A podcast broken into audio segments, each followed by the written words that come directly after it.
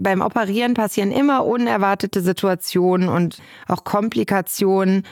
Und es ist Aufgabe eines Operateurs, dann die Ruhe zu bewahren und es zu managen. Ich glaube, dass manchmal Frauen sowas besser können als Männer.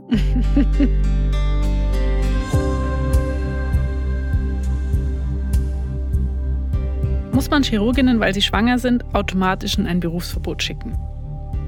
Momentan wird das sehr oft genauso gehandhabt, aber immer mehr junge Ärztinnen fordern zumindest ein Mitspracherecht der schwangeren Frau.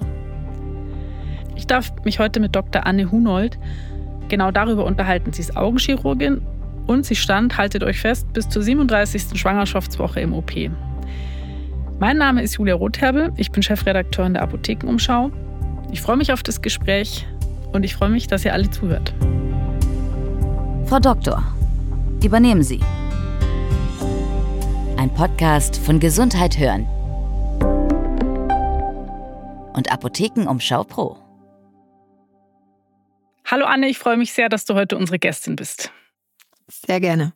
Ich weiß, dass äh, du als Augenchirurgin tatsächlich in der 37. Woche noch am OP-Tisch gestanden hast. Und wenn ich mich so an meine 37. Schwangerschaftswoche mit unserer Tochter erinnere, muss ich sagen, gut ab.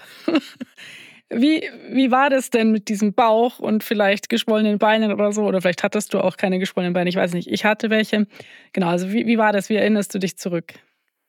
Also geschwollene Beine hatte ich auch und Rückenschmerzen hatte ich auch. Okay. Aber interessanterweise ist es wirklich so, dass wenn man dann in den OP geht, dass man dann so im Fokus ist. Gerade bei Augen-OPs guckt man ja durchs Mikroskop und ähm, dann ist man so in seinem Korridor, dass dann wirklich bei der hohen Konzentration, die man da fährt, äh, diese Sachen alle total in den Hintergrund gehen. Mhm.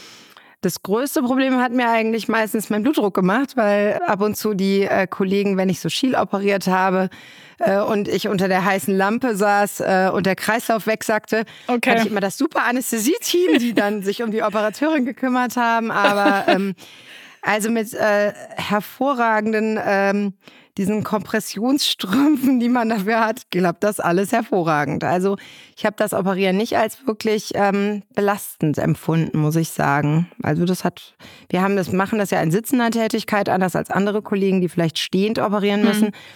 Augenheilkunde ist ja auch nicht so, dass wir wie die Unfallchirurgen da Hüften heben müssen oder so oder Beine halten.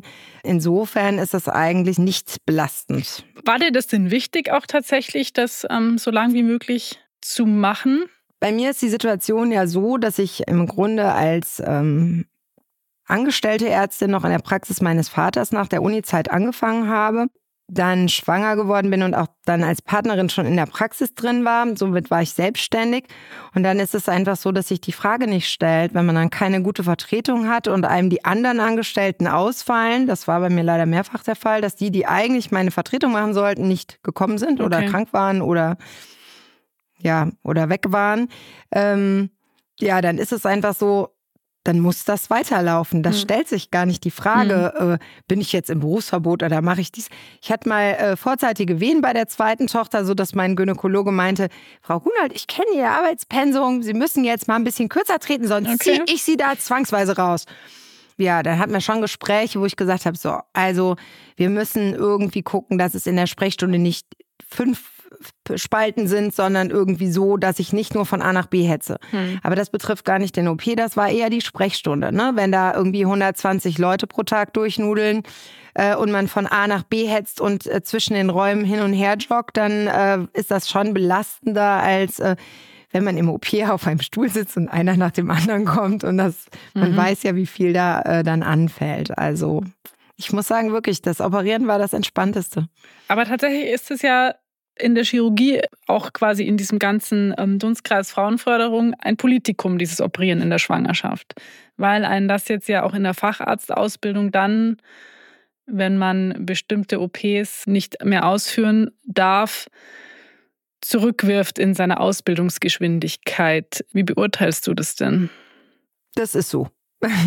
Da, da, brauchen wir gar nicht um heißen Brei zu reden. Es ist einfach so, dass es, so wie es äh, in größeren Zeitschriften äh, veröffentlicht wurde, Kinderkarriereknick Nummer eins bei den Frauen, ja. Und gerade bei den Operateurinnen oder Medizinern sehe ich das genauso. Also es ist so, dass man wirklich eine lange Ausbildungszeit hat. Man hat das Studium und braucht dann mindestens fünf Jahre, um die Facharztweiterbildung mhm. zu haben. Das heißt, selbst wenn ich, ich habe hab wirklich alles super schnell durchgezogen. Ich war mit 24, Ende 24 schon in der Klinik und mit 30 war ich Fachärztin und habe dann mein Kind bekommen. Aber wenn ich mit 27 ein Kind in der Ausbildung bekomme und dann noch Teilzeit arbeite oder dann meine Dienste mit dem Kind nicht so machen kann, dann äh, wirft mich das zurück. Ob die Regularien wirklich hilfreich sind für Operateurinnen, ist so die Frage, denn ich habe jetzt drei Schwangerschaften voll durchoperiert und ich habe weder Narkosegasschädigungen erlitten noch hm. äh, mich jetzt irgendwie verletzt oder äh, irgendwo angesteckt.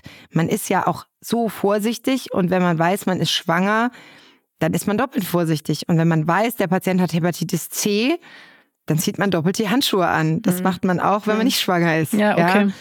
Aber das Problem ist sicherlich, dass sowohl die Chefs als auch die Arbeitgeber, in dem Falle die Krankenhäuser, natürlich eine gewisse Fürsorgepflicht haben und Haftung haben. Und denen ist das zu heiß, für die ist das einfach. Also ich weiß es bei meinem Belegkrankenhaus, die haben eine Versicherung abgeschlossen, dass wenn jemand schwanger wird, da schicken die den lieber sofort ins Berufsverbot, kriegen dann die Versicherungssumme für die Ausfälle. Da müssen sie sich mit dem Risiko oder mit dem Umorganisieren für die Schwangere eigentlich nicht mehr auseinandersetzen. Aber die Kollegin an sich hat dann ans Nachsehen. Und die wird auch nicht gefragt, ähm, wie sie eigentlich das Risiko für sich beurteilt? Also die OP-Schwestern wurden alle nicht gefragt, die hm. Chirurginnen hm. wurden auch alle nicht gefragt. Ich habe eine Freundin, die ist, ähm, die ist Neuroradiologin und macht auch ähm, ähm, ist einfach eine teure Mitarbeiterin, weil sie außertariflich bezahlt wird. Und da ist es so, dass ähm, ihr dann auch nahegelegt worden ist, lieber ins Berufsverbot zu gehen, weil solange sie dann diese Operationen nicht machen kann, bringt sie dann dem Haus wirtschaftlich nichts und äh, auch wenn sie andere Tätigkeiten als Radiologin hm. wie Befundungen am Bildschirm machen könnte, ist das dann wird dann gegengerechnet, der ist aber unlukrativ, das kann billigerer machen, also ähm, kommt das jetzt nicht in Frage. Also die ist knallhart ins, zwangsweise ins Berufsverbot geschickt worden. Die wollte weiterarbeiten. Okay. Ja. Also du hast jetzt ja vorher schon gesagt, du hast dann einfach doppelt aufgepasst. Wie hast du denn für dich so dieses, dieses Risiko, also hast du das jemals tatsächlich abgewogen oder warst du dir einfach sicher, es ist jetzt die ganze Zeit vorher nichts passiert, es wird in den Schwangerschaften auch nichts passieren oder wie bist du damit umgegangen? Ich habe gedacht, da wird auch weiter nichts passieren. Mhm. Ich war da total tiefenentspannt. Also ich habe da auch keine Angst gehabt. Ich glaube, sobald man Angst hat, ist, wird man ja unsicher. Ja. ja. Also ich operiere inzwischen seit 17 Jahren und es ist so, dass ich einfach noch nie Angst hatte. Und es ist beim Operieren passieren immer unerwartete Situationen und ähm, auch Komplikationen. Und es ist Aufgabe eines Operateurs, dann die Ruhe zu bewahren und es zu managen ich glaube, dass manchmal Frauen sowas besser können als Männer. ähm, das, ja, also ja, einfach auch dieses, sich da nicht cholerisch aufregen oder die Schwester anbrüllen, wenn irgendwas nicht geklappt hat, sondern nochmal in sich zu gehen und zu überlegen. Mhm. mhm. Und wenn man Dinge gut vorbereitet, ähm, sage ich auch meinen Patienten heute noch immer, Vorbereitung ist immer die halbe Miete.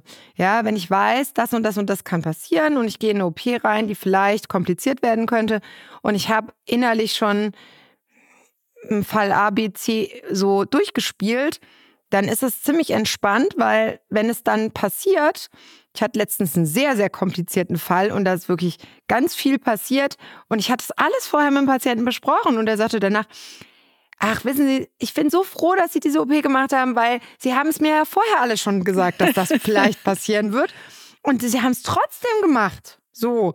Ich glaube, das ist ganz wichtig auch in der Patientenkommunikation, dass man die Leute mitnimmt und offen über äh, Sachen redet und nicht irgendwie das Blaue vom Himmel verspricht. Ja, mhm. also nein, ich hatte nie Angst. Ich habe mir nie Sorgen gemacht.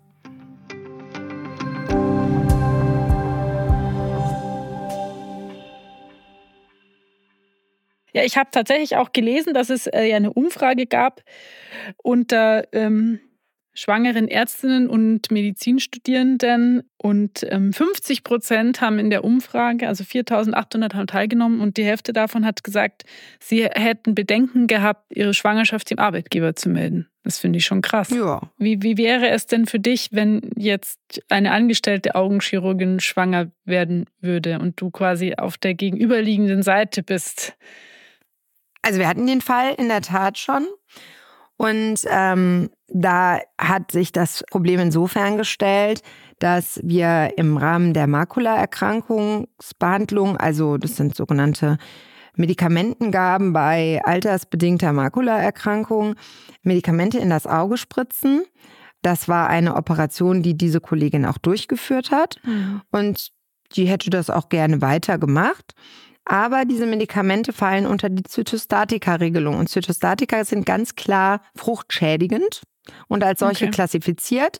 Und da gibt es dann sogenannte Risikobewertungen. Und das war dann der Grund, warum das eben definitiv nicht mehr ging. Okay. Ähm, jetzt muss man fairerweise auch sagen, das kommt natürlich aus den Bereichen Onkologie, wo irgendjemand mit ganzen Infusionslösungen, die er anschließt an onkologische Patienten, äh, rumhantiert und großflächig Kontakt mit diesem Medikament bekommen könnte. Bei uns ist das in einer Spritze vorbereitet von der Apotheke, steril verpackt 0,05 Milliliter. Mhm. Wie da jetzt Unmengen verspritzt werden könnten, die ich dann irgendwo abbekomme, ist mir nicht ganz klar. Nur da ist wirklich dann unsere Rechtsprechung oder unsere, ähm, unsere Regularien, die verallgemeinern das halt. Ne? Wir haben Gefahrstoffbeurteilungen und da müssen wir ganz klar sagen, das ging nicht. Hm. Die habe ich da auch rausgenommen, weil ich gesagt habe, wenn du das machen möchtest und dein Kind hat letztendlich eine Behinderung, dann kann im Nachhinein die Versicherung kommen und sagen, uh, deine Chefin hat aber da nicht drauf geachtet. Das war sicherlich ein Problem. Ich weiß von einer anderen Kollegin, ähm, die hat weiter operiert, hat aber die Mutterschaftsmeldung erst sehr, sehr spät abgesetzt. Mhm. Das heißt, okay. die hat halt einfach weiter operiert und sie und der Chef waren sich einig, dass, das, dass sie das weitermachen möchte. Der hat das auch unterstützt.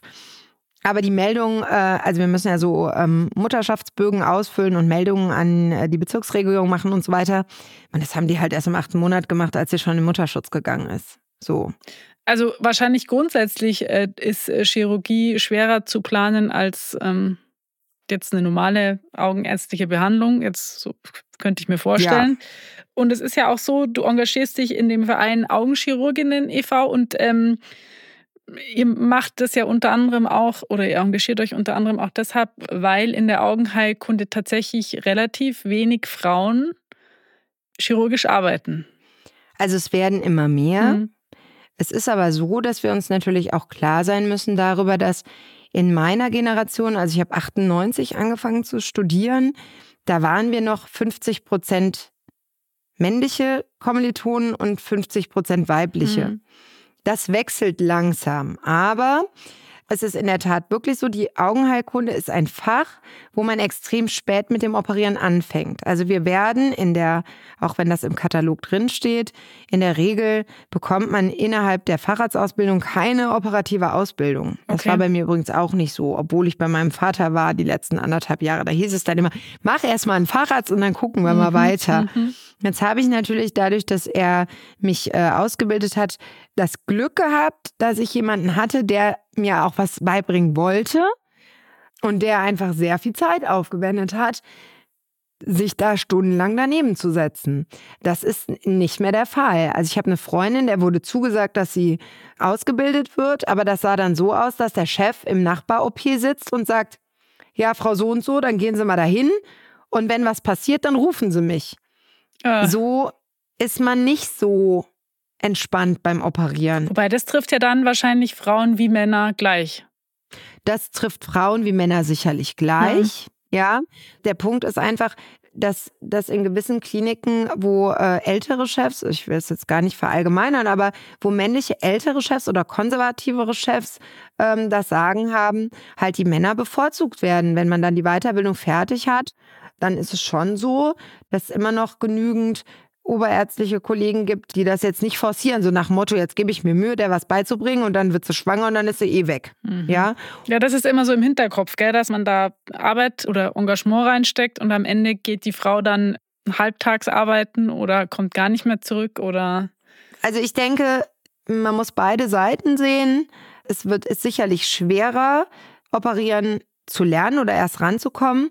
Auf der anderen Seite muss man vielleicht auch mal eine Lanze äh, brechen. Ähm, wer wirklich operieren will, der muss das auch wollen und der muss auch bereit sein, dafür gewisse Opfer zu bringen. Das ist einfach so. Es gibt gewisse Berufe und gewisse Karrieren, die man nur erreicht, wenn man gewisse Abstriche an anderen Bereichen Mhm, macht. mhm. Ja, wenn man dann irgendwie, ne, da ist man im Zirkus, habe ich, ich, ich war letztens im Zirkus, dann ruft die Station siebenmal an und dann habe ich meinem Mann irgendwie, da war ich zigmal aus dem Zelt rein und raus und dann habe ich dem, meinem Mann gesagt, mir lässt es jetzt keine Ruhe, es tut mir total leid, fahr mit den Kindern nach Hause, ich fahre jetzt in die Klinik. Mhm. So.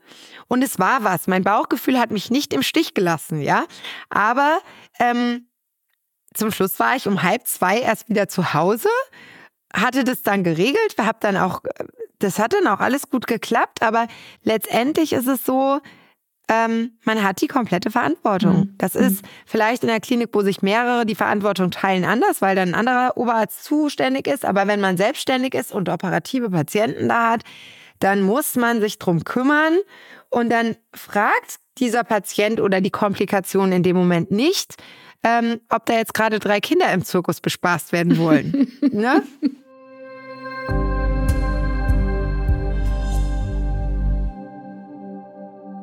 Anne, was ich, was ich aber total spannend finde, du hast ja jetzt auch schon erwähnt, du hast quasi die augenärztliche Praxis deiner Eltern übernommen. Und du wolltest aber eigentlich gar nicht in die Augenheilkunde. Stimmt. Warum denn nicht? Ich wollte ähm, eigentlich Herzchirurgin mal werden, als ich so jung und dynamisch und voller Tatendrang war. Und dann habe ich in Wien Unfallchirurgie gemacht, äh, Praktikum im AKH. Und da kam die Polytraumata in die Unfallchirurgie und es kam der Hubschrauber und es war Action. und ich fand es wunderbar. Und das ist zum Beispiel ein super Beispiel im AKH in, als kleiner Schwank. Im AKH war es so geregelt, dass wir fünf Teams hatten und es waren gleich viele Frauen wie Männer in den oberärztlichen Positionen in der Unfallchirurgie, was in Deutschland sicher nicht so ist. Und die haben es einfach super organisiert. Wir haben Mhm. um 7 Uhr morgens angefangen. Es gab um 2 Uhr eine Mittagsbesprechung. Und nach 2.30 Uhr waren alle fertig. Außer das Team, was Notdienst hatte. Okay. Das heißt, alle vier Teams, die nicht Dienst hatten, die gingen nach Hause. Wir hatten A, B, C, D, E. Und ähm, es hatte immer ein Team Aufnahme, 24 Stunden. Das waren irgendwie 12, 14 Leute. Die haben sich dann diese 8-Stunden-Schichten aufgeteilt. Am nächsten Tag hatte man einen Tag frei nach Dienst, also die 24 Stunden frei. Danach hatte man den Tag geplante Operationen, wie äh, Schrauben wieder rausholen oder Mhm. Drähte oder so. Ein Tag war Ambulanztag. Da hat man quasi einen Tag, hatte das Team, ich war Team E, ähm, war Team E in der Ambulanz, um die Patienten, die nachkontrollt werden müssen, äh, dort zu sehen oder neue Gipse und so weiter. Und der fünfte Tag war in der Tat, der letzte Tag war in der Tat ähm, Administration. Forschung und Mhm. Administration. Da hatten die einen kompletten Tag für. Und Okay. ähm, somit konnte man, man wusste das ganze Jahr durchgehend, wann ist man dran, wann ist Team E am Samstag dran, am Sonntag dran und so weiter. Ähm, ich fand es herrlich. Man war um 14.30 Uhr super geplant aus dieser Klinik raus. Mhm. Und ich habe mir gedacht, so wird es natürlich total frauenkompatibel, wenn man es einfach gut organisiert. Hm. Und ähm, ich glaube, da haben wir noch echt viel Aufholbedarf. Ich meine, auch Augenheilkunde kann man ja gut organisieren. Um aber jetzt auf das andere, um auf die andere Frage zurückzukommen. Wie bist du doch noch zur Augenheilkunde gekommen? Genau, das war die Frage, Genau. die sich noch gestellt hat. Genau. Nee, ich wollte eigentlich Herzchirurgie machen und ähm, dann war ziemlich klar, meine ganze Familie äh, wimmelt vor Internisten und Kardiologen und so weiter. Und dann habe ich gedacht, ja, ich mache sowieso Innere, aber im PJ, das sogenannte praktische Jahr, wollte ich unbedingt ins Ausland. Und dann hatte ich noch zur Auswahl die USA und weil mein Vater eben Augenarzt ist und gute äh, Beziehungen dort zu allen Professoren hat, war es so, dass ich da ein Einladungsschreiben brauchte für das Visum und äh, dann habe ich eben nur in der Augenheilkunde in Anführungsstrichen eine Einladung erhalten, um dort äh, mein PJ zu machen. Dann habe ich Mhm. gedacht, naja gut, machst du mal Augenheilkunde, kannst ja immer noch gucken, machst ja eh Innere. Und Augenheilkunde habe ich dann äh, vier Monate in Salt Lake City gemacht und habe das als ganz, ganz toll empfunden. Das war Okay. einfach total schön. Äh, dann habe ich zum ersten Mal erlebt, wie vielseitig Augenheilkunde ist und, das muss man auch sagen, wie dankbar die Patienten sind.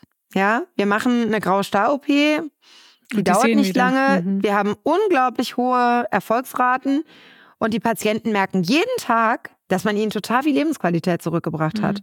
Die meisten Patienten wissen nicht mehr, ob sie mal eine Gallenblasen-OP oder eine äh, Blinddarm-OP hatten oder nicht, geschweige denn, wer sie damals operiert hat. Ob sie an den Augen operiert worden sind, das wissen die, das mhm. merken die jeden Tag. Also wir haben ein kleines Fach, was aber sehr, sehr dankbar ist, weil wir unglaublich tolle Technologien haben, unglaublich super gute Medikamente, Einsatzmöglichkeiten. Wir haben unglaublich innovatives Fach und ähm, eine extrem hohe Erfolgsquote. Das darf man nicht vergessen. Also du hast dein Fach für dich gefunden? Total. Auch weil ich wirklich dieses Chirurgische total mag. Und in der Schweiz habe ich eine sehr, sehr nette Oberärztin der Unfallchirurgie kennengelernt, die damals sagte, du bist handwerklich geschickt, du musst Chirurge machen, aber such dir ein kleineres Fach. Mach Handchirurgie oder so. Mach nicht so was Großes wie ich. Guck mich an. Ich bin 55, ich bin unverheiratet und alleine. Du brauchst ein kleines Fach, wenn du Familie möchtest. Und okay. im Grunde hat sie eigentlich sehr recht gehabt. Mhm. Was ja. allerdings auch schade ist, gell? Also, dass man in den großen Fächern das immer noch nicht vereinbaren kann, ist oder oft nicht vereinbaren kann, ist natürlich auch schade.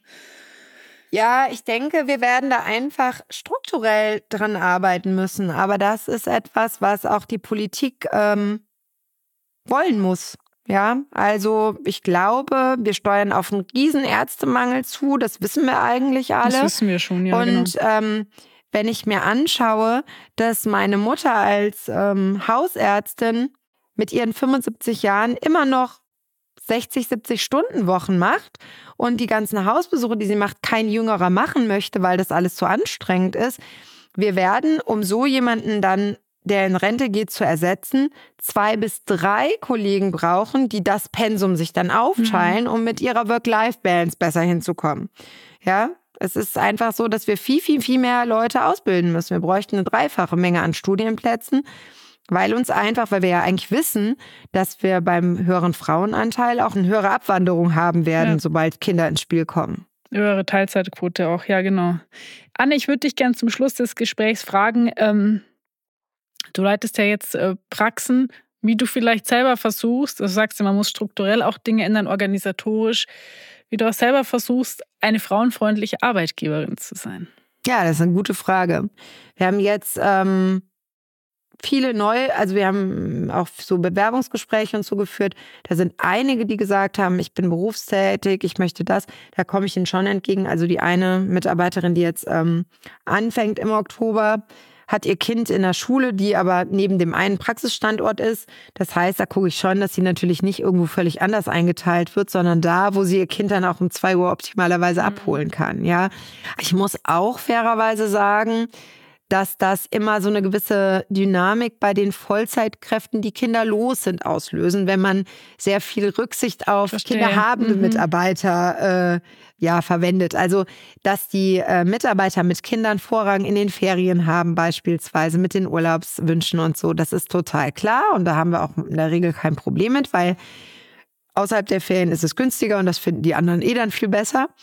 Aber ja, also wenn es darum geht, wer bleibt denn jetzt noch lange mhm. oder wer bleibt denn noch länger, äh, da fängt es dann an. Und da versuchen wir es meistens so zu machen, dass wir Kompromisse machen, dass jemand nicht 20 Stunden viermal die Woche vormittags kommt, sondern dass wir sagen, wir machen nur drei Tage, aber einen Nachmittag, den müssen wir irgendwie organisiert kriegen. Mhm. So.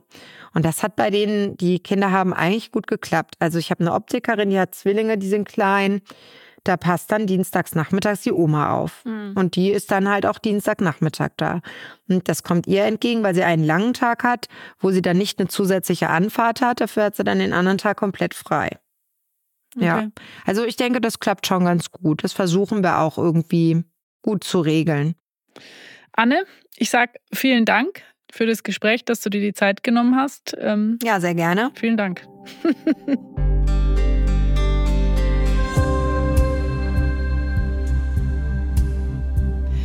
Wir wissen, dass das Thema Operieren in der Schwangerschaft ein riesengroßes Thema ist, sicher auch für ganz viele von euch.